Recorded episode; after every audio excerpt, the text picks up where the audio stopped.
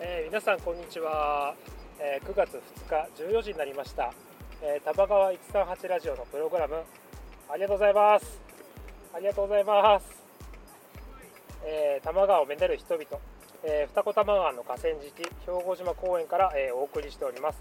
多摩川をめでる会の古畑です、えーこの番組は多摩川をめでる会が多摩川の上流から下流まで多摩川をめでるすべての人のために、えお送りしております。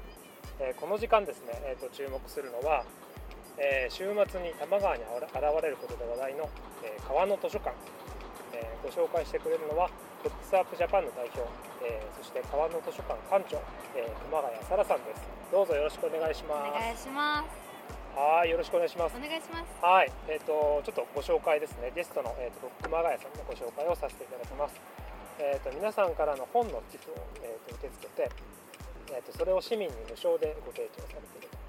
で、えっ、と寄付された本を社会に巡回させるえっ、と活動、えーブックスアップという活動をえっ、と調布の多摩川でされているということですね。あの僕あの川の図書館っていう名前がはいめちゃくちゃいいなと思ってて、なんか初めて聞いた瞬間からはいすごくいいなと思って、ありがとうございます。というのもなんか川の図書館ってすごい小さい子からお年寄りまで説明しなくても分かるじゃないですかそうですね。それがその名前になっているしなんかオリジナリティもあってでも誰もが分かる言葉でそれをこう作ってなんかやってるとおすげえって思ったんですよ ありがとうございます。でもなんか川の図書館とはいえ、そのやられてる活動のブックスアップってえー、と活動はなんか普通の図書館とはちょっと違うっていうことだと思うのではい。なんかそもそもそのブックスアップってことを知らない方も多分多いと思うので一般的なというか、うんうんうん。あのブックスアップとは何かっていうことをちょっともしよければご説明いただけたらなというふうに思ってます。はい、そうですね。ブックスアップっていうのは、まあ、毎週日曜日10時から12時まで川の図書館っていうのを開催してるんですけど、い。川の図書館にでは大体そうですね。本1000冊弱ぐらい川辺に持って行ってそこから地域の人たちだったりご来館される方が何冊でもお好きな本を持っていくことができてでもしお家にいらない本があればそこに置いてきてもらえるっていう図書館っていう名前はついたものの、はい。返却しなくてもいい図書館になっています。ああもうじゃあなるほど。返却しなくてもいいんですね。そうなんです。もらっちゃって大丈夫あなんでーその前に1000冊って今さらっとお話ありましたけど、はい。1000冊の本って結構すごいですよね量が。すそうですね。川辺に持っていくのは1000冊ぐらいなんですけど、今蔵書として4000冊弱ぐらいは家4000冊？に。はい、でそれはあの普段はうん。こうなんか倉庫みたいなところがそんなことないです全部家で収納していっごてそうなんです。自分の家一室とあと私の部屋6畳ってそんな大きくない部屋なんですけど、はに段ボールがめっちゃいっぱいある感じ、えー、でじゃあ普段家にいるけれどもはい。家の一室がブックスワップ川の図書館の、えー、蔵書室そうなんです。そうなんです。本を収納してる部屋があるんですあのちょっともともとのそもそもの話なんですけど、はい。あの今そうやって本をあの主軸にあの活動されてると思うんですけど、はい。本自体に興味があったんですそうですね。もう本当幼い頃から絵本をはじめ本をすごい全般好きでかはい。小学生の時も本当週末は弟と一緒に一日中図書館にいるような子供だったので、そうですね。本はもう小さい頃からあ。もう切っても切り離せないようなすごい近い存在でした。あね、そうなんですね、うんえあのちなみにですけど、はい。そういった本がまあもともと好きで始められたことなんですけど、はい。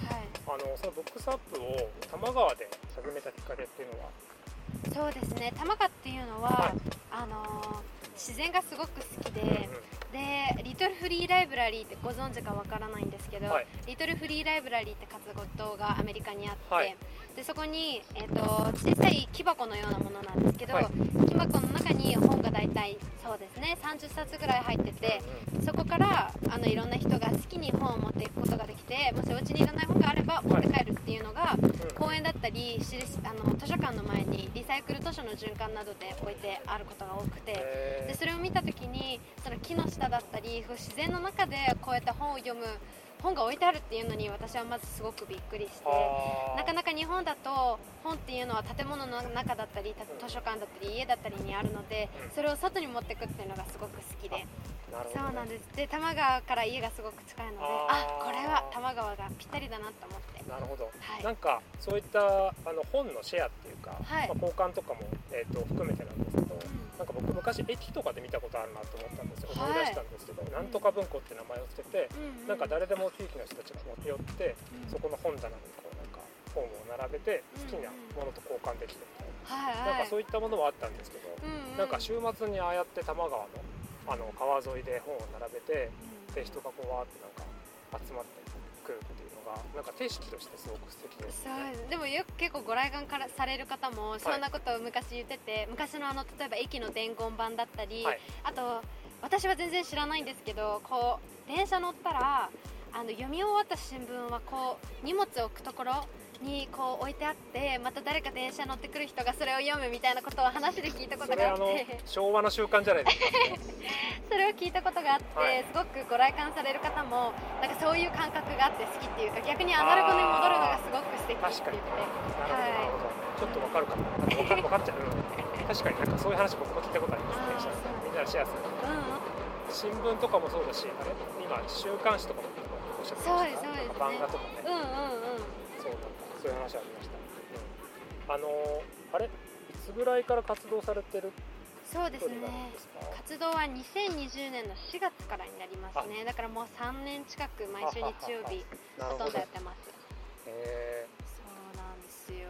ー、じゃあもうコロナがそのきっかけとなったそうなんです。感じですかね。はい。最初はコロナがきっかけで始めたんですけど、うんうんコロナが始まった2020年っていうのは私中学校1年生13歳の時で13歳。そうなんです13歳の時で、はい。で突然コロナが始まって臨時休校もすごい、あのね 図書館から本借りられないまま始まっちゃってでお家になかなかはい。本がなかった家庭だったので、こう図書館にすごく頼ってた部分もあったのもそうなんですけど、私と弟はすごく最初の12週間辛くてうん。友達のお家で本借りたりそれをすごく読み荒らしてたんですけど、はい。それだとなんか自分たちも満足いかなかったしきっと私たちだけじゃなくていつも図書館に通ってた例えば親御さんだったりいつも新聞広げてるおじさん、うん。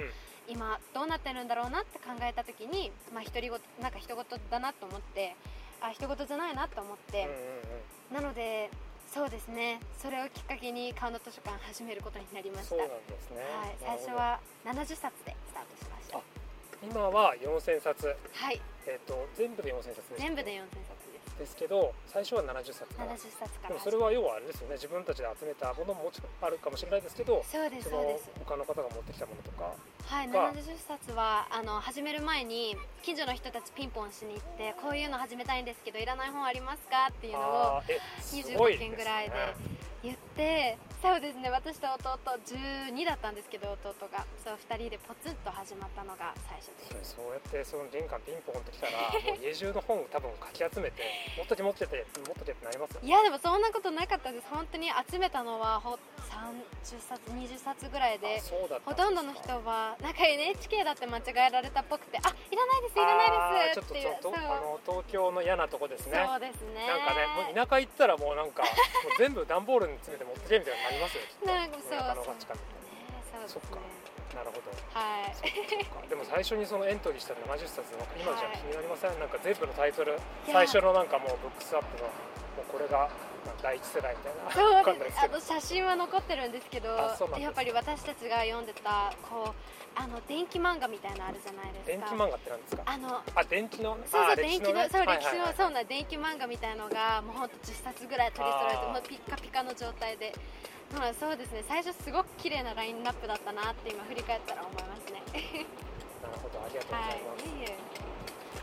えっとそうですねあのまあコロナをきっかけに始まったあの川の図書館だと思うんですけど、はい。えっともう継続して3年ということであの、まあ、継続することももちろんすごいことだと思うんですけどでも継続してそのなんだろうな初めて得られることというか発見することとか、なんかいろんな学びとかあると思うんですけど何かその続けてって思ってることとかなんかあれば。そうですね。最初はこうコロナが始まった時にその川図書館始めた時はどうしても本が読みたいっていう、なんか本に対する上がすごくて、上ね。はい。そうですね。なのですごく本が読みたいしきまあなんかついでに誰かとなんかまた本が読める機会があればいいなってすごく気軽に始めたんですけど、はい。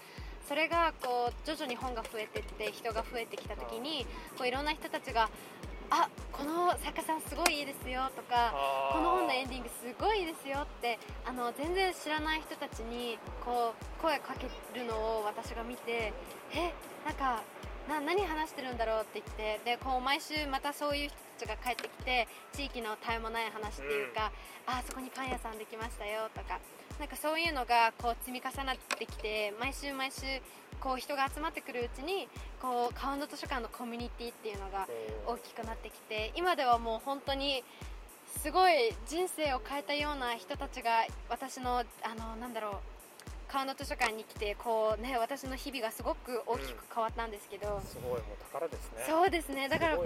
私は本当に実感としてはすごく本を持ってきてる人っていうだけなんですけど、全然私はこう居場所を作りたいとかその地域の人たちがこう話せる場所が作りたいと思思わなかったからこそいろんな人たちが集まることができたしいろんな人たちがこう壁を感じずにこう話せる場所ができたんじゃないかなって。あの最初からコミュニティを作りたいとかなんかそのなんだろう場所を作りたいとか、うんうん。あとエリアを盛り上げたいとか、うん。まあ結構皆さん取り組まれてると思うんですよ別にそれは全然否定しないし、うんうん。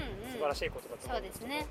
なんかあのいざそういうふうにエリアを盛り上げようとか、うん。なんかそのやろうってするとなんかどこかで無理が生まれてきちゃったりとか最初はこう盛り上がっていてもうん。それがこうなかなか続かなかったりとかしてしまってなんかすごくそその、まあ、そういう意味ではエコじゃないっていうか、うん。なんか人のエネルギー的になんかもったいないなっていうふうに思ってるなんか事例を僕もいくつか見たりしていて、僕もあのローカルを盛り上げるみたいなうん。のがちょっと流行った時期があったんですよ、そうですね2010何年とかうんうん。初めの頃ですね、はい。で僕はあの長野県出身なのでそうなんですか？あそうなんですえー知らなかった。長野。めっちゃ田舎者なんですよ。まだねまだ今でも田舎から出てきた田舎者だと思うんいやいや。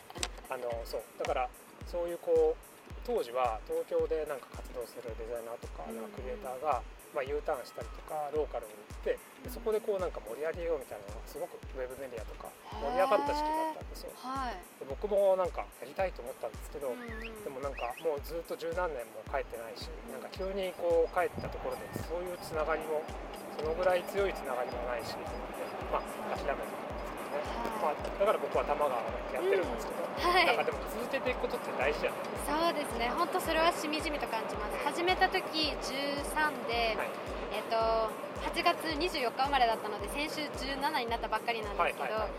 そうなんだ。からこう自分も成長していったしそう地域の人たちが自分を成長させてくれた部分もあってなんかみんなのベイビーみたいな感じがします。いやみんなのベイビーってやばいですね。なかなか言えないですよ。みんなのいベイビー。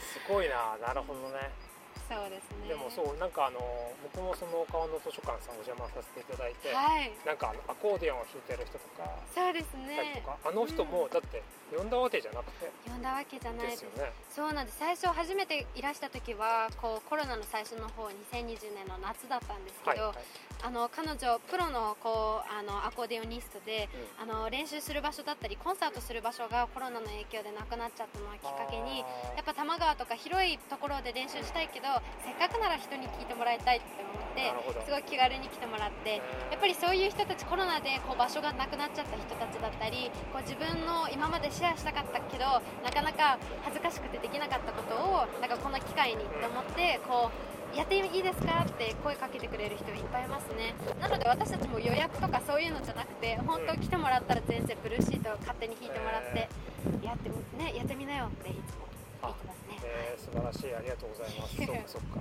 いやそうエリアとかね。なんか素晴らしい人をなんか巻き込むみたいな。まあでも最終的に巻き込もうとしてないけど人がなんかそうなんです人を巻き込んじゃったみたいうんうん。なのってそう。なんか僕あのあのなんか好きなこう言葉というかはい。ちょっとごめんなさい。いえいえ。全然ね誰が言った言葉か忘れちゃったのではい、馬をうあの川辺に連れて行くことはできるんうん、馬をにこう水を飲ませることはできないあへのごめんなさい。中国かなんかのあの偉い人の言葉なんですけど。はい。なんか要はこう人をなんかあのこう移動させたりとかうん何かさせようととしてある程度のところまでこうなんかできても最終的にその川に連れて行くことはできるけど最後その水を飲ませることはできないみたいな話なんですけほどあごめん間違ってるかもしれない。まあでも僕なりに解釈してるんですけどどうんうん。なんか結構人はそうやってローカルを盛り上げようとか人とのつながりを生もうとかっていう風にしてやるんだけど最終的には本当にの人のつながりみたいなものはできずになんか空中分解してしまいがちみたいなのを結構いろいろ見てきてるからだからサラさんたちが普段やってることマジすげえなと思ってるんですよ。だからなんか本当みんな参考にした方がいいと思って。うん。でもすごい全くその通りだと思います。なんかこう居場所作りする人たちって結構こう場所を決めてこう、ね、やってる時間とかも決めるんですけど、こういざよしじゃあお互いと喋ってくださいってなってもこうどこからみんな始めようかわかんないんですけど、うん私たちはなんかこう間接的なものがあったらすごく話しやすいんじゃないかなと思ってそれが本であってもこう一杯のコーヒーであってもなんかこれを挟むだけでこうお互いの距離が近くなるっていうかお互いをもっと知るきっかけになるっていうのがすごいこの過去3年間でしみじみと伝わってきます。すげえありがとうございます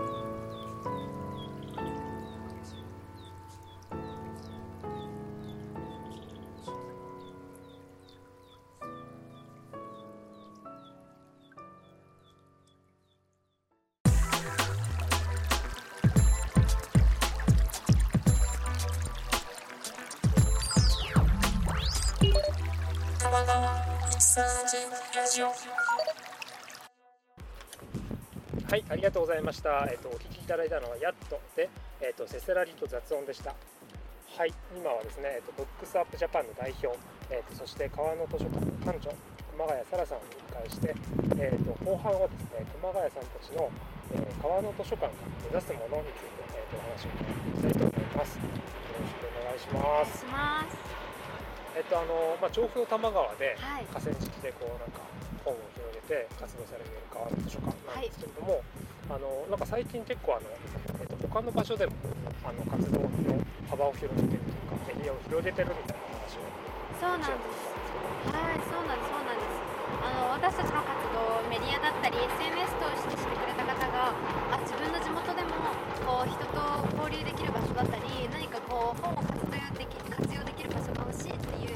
地域の人たちがいてでその人たちがあの地元でやってるブックスワッップが今全国10カ所ありますね。えあのブックスワップっていうのははい。もともとサラさんたちが始める前は日本ではなかったんですか？なんか私が知ってる限りなかったです。似てるものもあったりするんですけどやっぱり返却だったりそういうのもあってそうです。ブックスアップは一応私たちが始めたものをこういろんな人たちがやりたいって声をかけてくれてえ今北は青森で南は福岡にちゃくちゃ広がってますね。そうなのでありがたく。すごいな。はい。えそれはあのブックスワップっていうその、まあ、名前を使うことでなんかそのなんだろう統一性みたいななこうやってやりましょうねみたいな枠組みとかは特になくやってるんですか、そうですね。一応ブックスアップ何々って地名を入れてもらってるんですけど、はいはいはい。それとあとツイッターのあのアカウント開設されあのしてもらう以外はもうルールとかやり方とかは特になくてなので団体さんフードバンクがやってるところもあれば、はい。学校でやってるところもあればなんかその人たちが本当いろんな頻度でいろんな形でやってるのでもうそれこそなんか地域の特性というか特色がすごく出るのでそれぞれすっごく面白いです。ね。えー面白いですね。そうなんです。あの D&D みたいな D&D デパートメントってご存知ですか、はいみたいな聞いたことあります。各都道府県の、えっとなんかローカルのなんか一堂に会するじゃないですけど、はい。その地域地域のなんかブックスワップのなんか姿みたいなやつをこうなんかまとめたなんか一覧できたりとかしたら面白いですね。面白いですね。やってみなんかたいですね。ジー作ったりしてください、はい。あんまり勝手なことは言えないけど。でもなんかそういうなんか普段結構素敵な活動されてるから、はい。なんかサイトとか SNS とかだけじゃなくてなんかこう自分たちのじゃあ例えば本を作りたいとか,、なんか活動しているものをまとめたいとか、うん。うんなんかそういうのはないんですか、えでもなんか本を作ってみた、まあ、本好きなので本を書いてみたいっていう夢はちっちゃい頃からあってどういう本とかどういうどういう形式になるかは全然まだ想像もつかないんですけど、そうですね。なんか遊び半分で今本書いてたりします。あもう書かれてるんですそうですね。お母さんと書いてるのとが一つあってでもう一つは自分で書いてます。なんかあれですよね。その本もはい。普通にその活動の紹介じゃなくて、なんか例えば絵本とかうん、うん。わかんないけど、そうですよね。なんかそういうこうすごくストーリーが素敵じゃないですか、うんうん。だからなんか小さい子も読めるような本絵本とかもいいですね。なんか確かにそうですね。なんかあの川の図書館に似たことをやってる絵本があって、絵本の中に川の図書館と似たようなことを森のこあの動物たちがやるっていう絵本が、え名前はごめんなさい忘れちゃったんですーえけど。それなんだっけな？え博物館じゃないですか？あ違うんです。なんかこうリストなんかこうあのそうな動物たちがこう図書館をやる、森の中でやるっていうのを一回持ってきてくれた方が「あこれ川の図書館が絵本になった版ですよ」って持ってきてくれたりやっぱりあと自費出版される方がすごく多いので、自費出版の方がこう寄贈して持ってきてもらったりそれこそ書店とかで置いてる自分の本をあのこうあの作者さんたちがあの、はい。こそって持ってきてくれたり、うんうん。本当にそうなんですよ、えそうそうそう。すごくシャイなんですねみんなあの書かれる方。ー なるほどね。あのちなみにですけどそうやってこうなんか全国のいろんなエリアに広がっているブックスワップですけど、はい。サラさんたち自身はそのブックスワップという活動をその、まあ、日本に広めたいっていうそのなんか姿勢でやられてるんですか、そうですね。あんまこう考してくれたらみたいな。そうですそうです。なんか大々的にやろうとは全然思ってなくてこのあの初めてブックスアップやりたいんだけどさらちゃんどう思う？って聞かれた時も私全然こんなこう分館ができるっていうのも全然想像してなかったのでもう本当にこう川の図書館だけじゃなくてブックスアップっていうのは本当いろんなところにいろんな可能性を見せてくれたのでもうこうドアが開いたら私もついてくるみたいな感じであの別にこう自分から無理やりやろうとは今のところ思ってないですね。なんかそこもいいですよね、うんなんかこうね。広がったからこうなんかなんか次はみたいななんかそういうこうなんかちょっとねなんていうのかな構えてる感じもしなくてそうですね。なんか自然体ですごく素敵だなと思いました、うん、うんありがとうございます。なんかあのまあ結構そのご自身もうん今高校に通われてる2年生にね通われてるということではい。もうこれからそのまあわからないですけど進学されたりとか就職。もしくはご自分でお仕事されたりとかいろいろこうご自身のライフステージがどんどん変わっていくじゃないですそか。うなんですそうなんです。なんかそれとうん今やられてる川の図書館ってなんかどういうバランスというか、まあ、あんまりこういうこと聞くとあれかもしれないですけどいえいえ全然大なんかどう考えてるかなと思ったりそうですねすごくそれよく聞かれる質問で、はい。でそう大学に進学したいんですけど大学は大学でも海外の大学にどうしても行きたくてでも小さい頃からもう本当に海外大は一択みたいな感じがあってなのでそうですね。いずれかは日本にいなくなるんですけどね。あと数年で。なのでこうその地元の人たちもすごくなんか寂しい思いもあるのと同時になんか密かに地元の人たち誰か代わりにやってくれる人いないかなってすごくみんな探してる感じでそうな市にも手伝いちょっとあの要請したんですけど市は全然協力してくれる模様がなかったのでなのでこう常設の場所ができたらいいななんて思ったり。ね今後のねなんか多摩川で常設の場所。それはでもあれですか？その例えばサラさんがいなくてもそういうこう常設の場所で誰かが、あの定期的に入ってくれたらできるよねみたいな目論みってことですか？そうす。ごい理想がすごい高いかもしれないんですけどこうやっぱり自然の中でやるっていうのがすごく好きだったのでこう建物っていう中じゃなくてこう川が見えるなんだろうガラス張りの図書館みたいなところで日の光がいっぱい入ってくるようなところでこう鍵をかけ鍵はかけるんですけど鍵を開けたらこうドアが開くっていうか。めっちゃ具体的にあのもう映像で。もう本当に頭の中ではすごくこんな図書館できたら素敵なのになとは思うんですけど、ね川河川敷だと何も建物は建てられないのが法律で決まってるのそうでですね。そうなんです。ちょっと残念な部分はあるんですけどもしラジオ聞いてる人で何か情報知ってたら。いやあのね それね考えてる人めっちゃいるんですよ。っていうかあのそう新しく川を、例えばですね今今日二子玉川の兵庫島っていうこの結構川が流れてる公園の綺麗なところ見てるんですけど、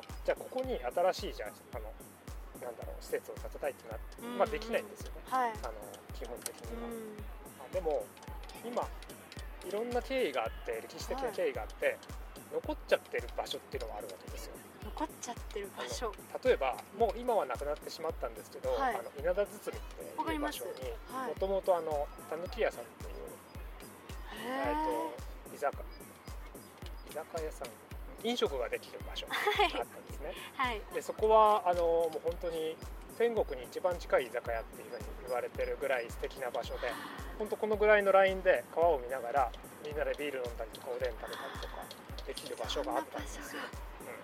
はあ。でまあそれは今からやろうと思ったらできないことだけど、はい。ずっとそこにあるから、うんうん。あのもう持ってる方があのやられてる。たんだけど、まあ、ちょっといろんな経緯があって今クローズしちゃってるんですけあらそうね。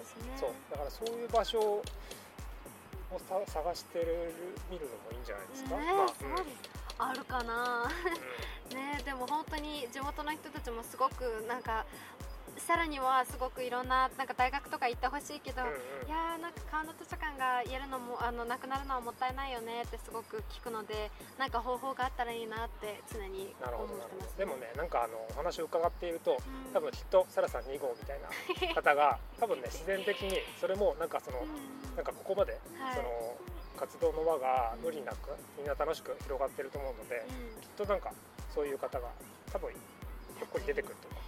いやーでも4000冊の本を家に置くってなるとすごく大変なんでしょうね。でもなんかそういうのって今はうん NPO とかではなくて個人で活動されてるんですか、そうなんです。別に団体の登録は全然してなくて、はいはいはい。家族みんなでこう本当遊びハムっていうか趣味みたいな感じでやってるので、はいはいはいそうですねやってはいないんですけど。はい、うんまあちょっとぜひなんか 一そのなんだ利用者というか、はい。としてもなんかああいう河原でああいうこう素敵ななんか景色ねなんかがあるってすごくいいしなんか自転車でとたまに通りかかるんですけどなんかすごくいいなと思ってるんでぜひちょっと、まあ楽しくね無理なくそうねこれからのめちゃくちゃ長い人生を考えると、まだね始まったばっかりじゃないですか。ね。普通なんかあれですよ、まあ、社会に出て あのそうこの前もねちょっと話他の方 MC の方と話したんですけどはい。サラさんが普段からされてる川の図書館みたいなああいうこうビジョンっていうか視野みたいなのがあってなんか社会に出てなんか1回2回3回揉まれて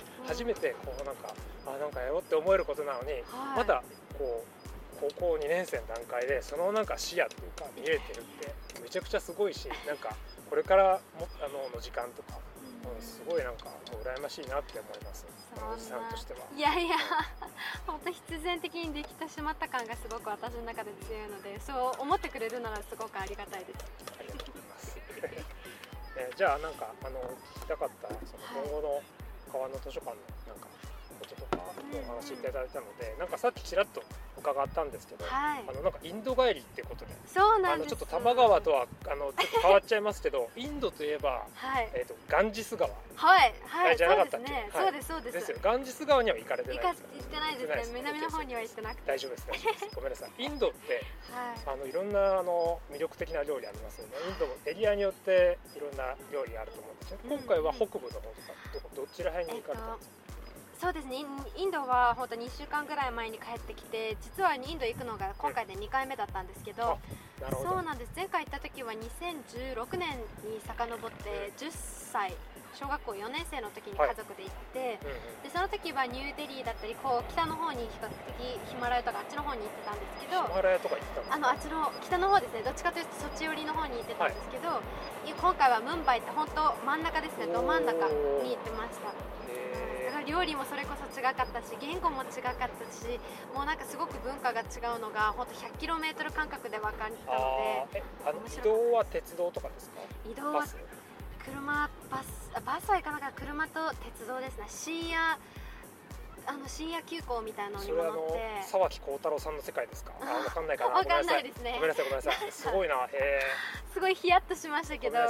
一晩え一晩過ごしました。い？いやいや家族で行きますもう一人で行ったら大変ですよ。そうですよね。はい。だってそうです治安的にもちょっと女性が若い子一人っていうのはちょっと。でも今回行ったエリアムンバイとかはもうはい本当に身の危険が一切感じなかったっていうか誰かこうこう誰かにすられるとか誰かにこう嫌嫌なことされるっていう雰囲気が全くなくてへー。すごく比較的ムンバイは治安良かったなと思いあます。そうなんですね。そうです。ムンバイはあのお米とかはあるんですか？たお米もあります。料理的にはもう本当インドは朝昼晩カレーだったりいろんな種類のパンなんだけじゃなくていろんな種類が出るのでもうあっちに2週間半滞在したんですけど最1初の週間半ってやばいっすよね。そうです。かすごいな。ね。へそう前回行った時3週間ちょっとだったので今回ちょっと短いなって感覚あるあったんですけどもう本当にあのスパイスだったりこう脂っこい食べ物がもう3食1日出るので、まあ、すごく胃が疲れましたね。あー確かにそうです5日ぐらいで。日本食あ普段はでも食べてるの？ご飯は？そうですね。もう日本食と日かうんうん。そうですよね。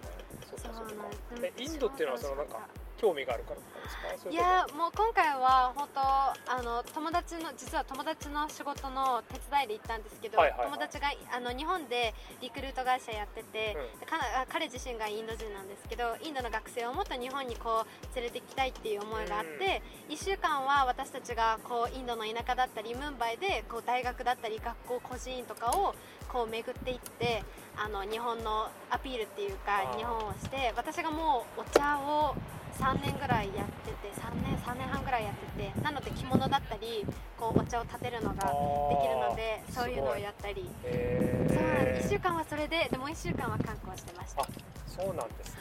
そうなんいすありがとうございますインド帰りトークありがとうございます。いえいえ。僕はビリヤニちょっと好きなんですよ、あーわかります。もう大好きですビリヤニ。あのセブンでちょっと流行ってたの知ってます？えー、知らないです。あでもその期間中ちょうど行ってたのかな。なんか先々週ぐらいにちょうどビリヤニが、あのえヨーグルトもついてくるんですか？え？ヨーグルトもついてきます？そんなねそういう感じじゃない。かもしれないビリヤニ風みたいな。あーなるほどなるほど。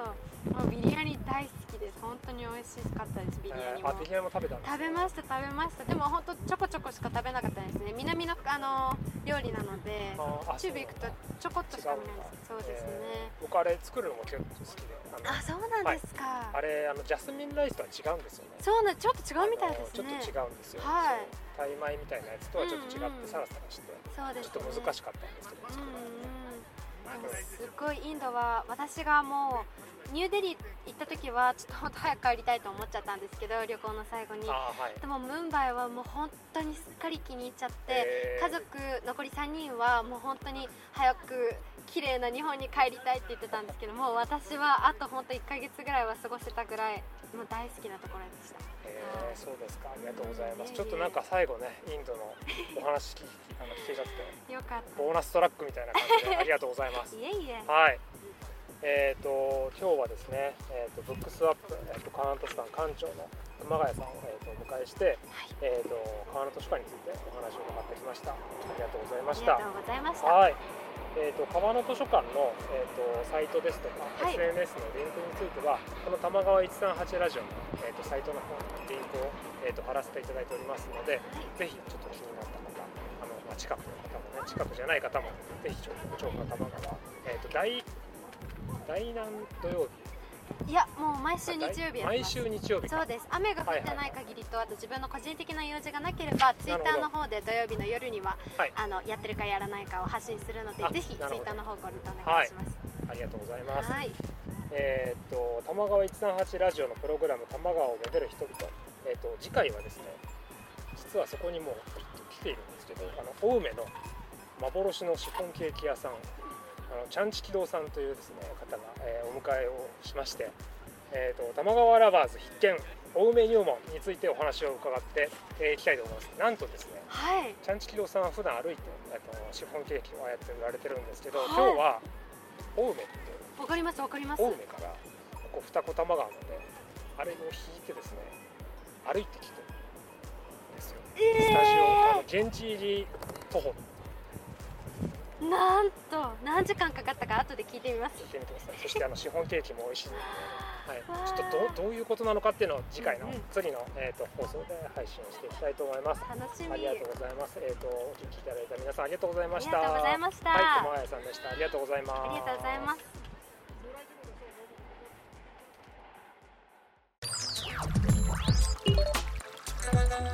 exciting as you